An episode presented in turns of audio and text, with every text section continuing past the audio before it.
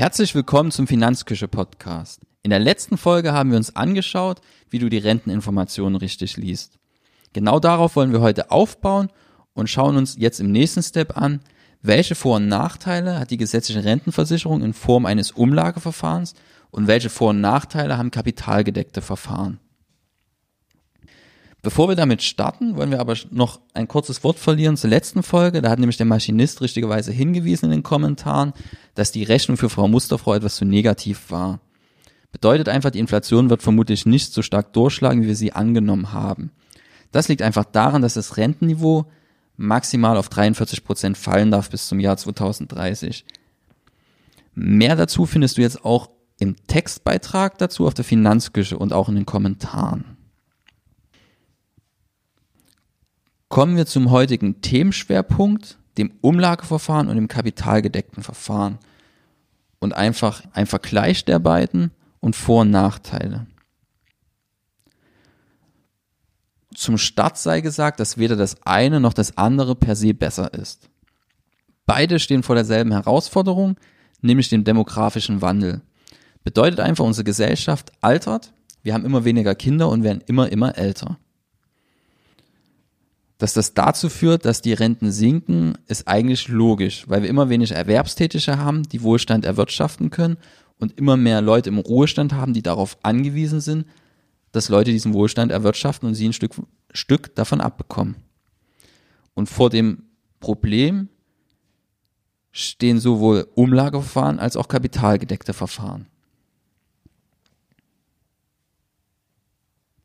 Jetzt müssen wir immer von dem ausgehen, was wir haben. In Deutschland ist es so, wir haben eine gesetzliche Rentenversicherung und dann haben wir parallel dazu die Möglichkeit, privat vorzusorgen in Form zum Beispiel einer Basisrente, einer Riester-Rente oder in der dritten Schicht einfach privat. Oder wir machen es ganz ohne Versicherung und legen einfach zum Beispiel in einem Depot Aktien und Anleihen an. Jetzt stellt sich dann immer die Frage, auf welchen dieser Bausteine soll ich setzen? Der größte Unterschied ist erstmal darin, dass die gesetzliche Rentenversicherung verpflichtend ist für viele Teile der Bevölkerung. Und diese anderen Bausteine, also die Basisrente, die Riester-Rente und die private Vorsorge in Form der dritten Schicht, also wir haben so ein Drei-Schichten-System, da steht unten die Rürup-Rente, das ist das Pendant zur gesetzlichen Rentenversicherung, in der zweiten Schicht dann die Riester-Rente und ganz oben stehen dann private Rentenversicherungen oder halt zum Beispiel das eigene Depot. Und dieses Drei-Schichten-System ist nicht obligatorisch, die sind also freiwillig. Und das ist ein Nachteil. Warum ist das ein Nachteil im Gegensatz zur gesetzlichen Rentenversicherung, wo alle verpflichtend drin sind? In der gesetzlichen Rentenversicherung können sich gute und schlechte Risiken perfekt durchmischen, weil es dort keine Rolle spielt, ob ich von mir selber erwarte, sehr, sehr alt zu werden oder ein kurzes Leben zu haben. Bei freiwilligen Systemen ist es immer so, dass sie eher von Menschen genutzt werden, die denken, die können davon profitieren. Wenn ich jetzt denke, dass ich nur zehn Jahre zu leben habe, weil ich irgendeine Krankheit habe, werde ich keine Rentenversicherung abschließen. Wenn ich aber gesund bin, viel Sport mache und denke, ich werde 120, dann werde ich viel, viel eher dazu neigen, eine Versicherung abzuschließen gegen langes Leben. Bedeutet einfach, bei einem Versicherer tummeln sich immer die Menschen, die denken sehr, sehr lange zu leben im Schnitt. Und darauf reagiert der Versicherer dann mit höheren Prämien. Also der braucht so quasi einen Sicherheitszuschlag, weil er ja davon ausgehen muss, dass die Menschen in seinem Bestand alle länger leben als der Durchschnitt. Und so kommen dann auch die Meldungen in den Nachrichten zustande. Riester-Sparerin muss 110 Jahre alt werden, damit sich ihr Vertrag lohnt.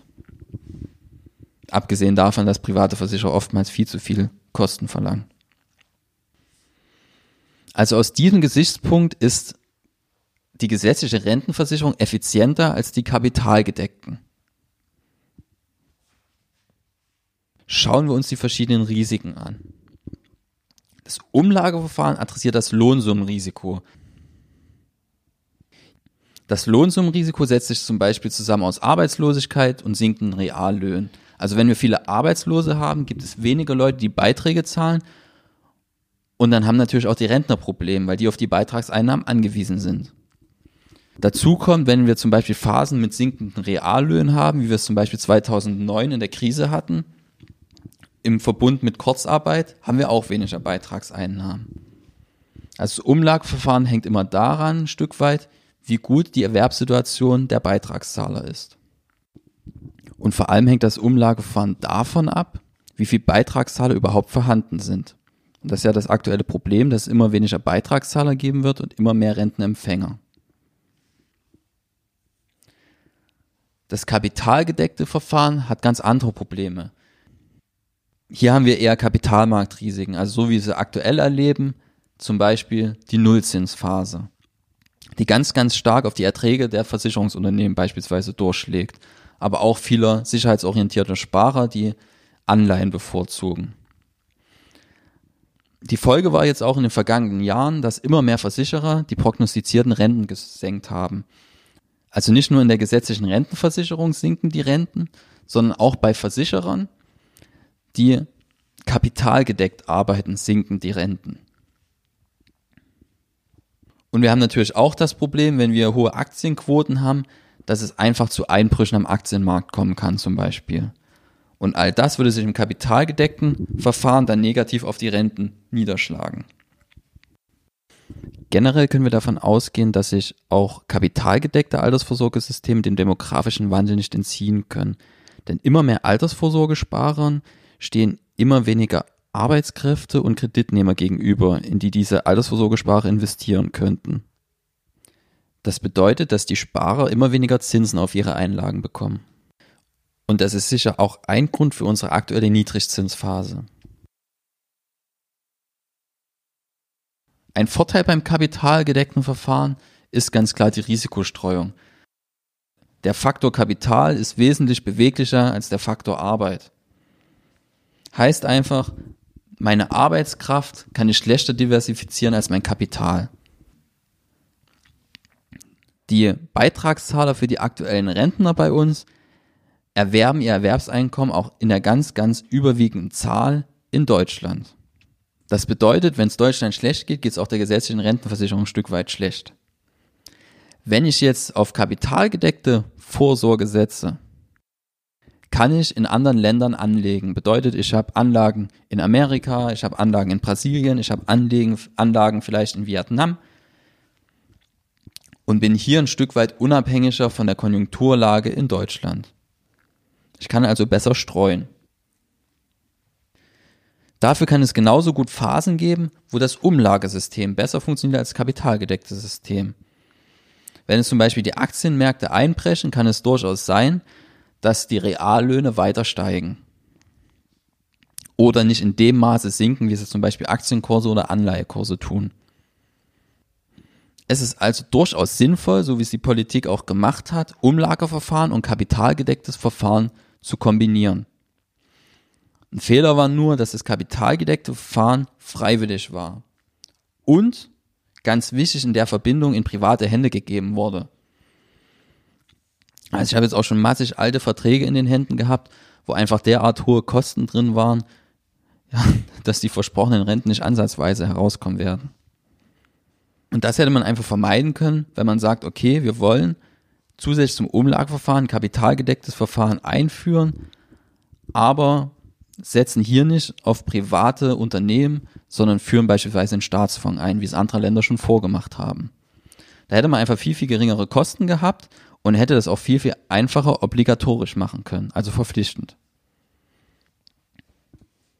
Und dann hätten wir auch nicht das vor uns beschriebene Problem gehabt, dass eine schlechte Risikodurchmischung stattfindet und sich bei den Versicherern die Menschen tummeln, die von sich aus ausgehen, dass sie sehr, sehr lange leben werden.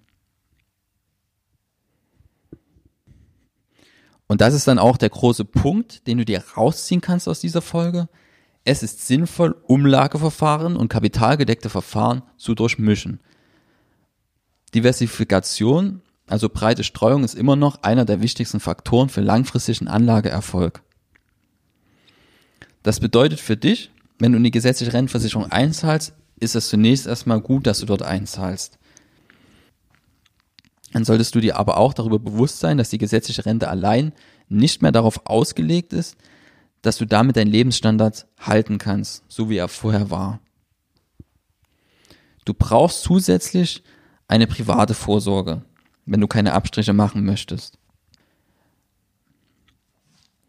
Wenn du jetzt nicht angestellt bist und selbstständig bist und dir ja noch ganz andere Gedanken über deine Altersvorsorge machen musst, wie ein Angestellter, weil wenn du nichts machst, hast du auch nichts, dann kann es durchaus sinnvoll sein, darüber nachzudenken, freiwillig zum einen in die gesetzliche Rentenversicherung einzuzahlen und auf der anderen Seite zusätzlich eine kapitalgedeckte Vorsorge aufzubauen, so dass du einfach mehrere Standbeine hast.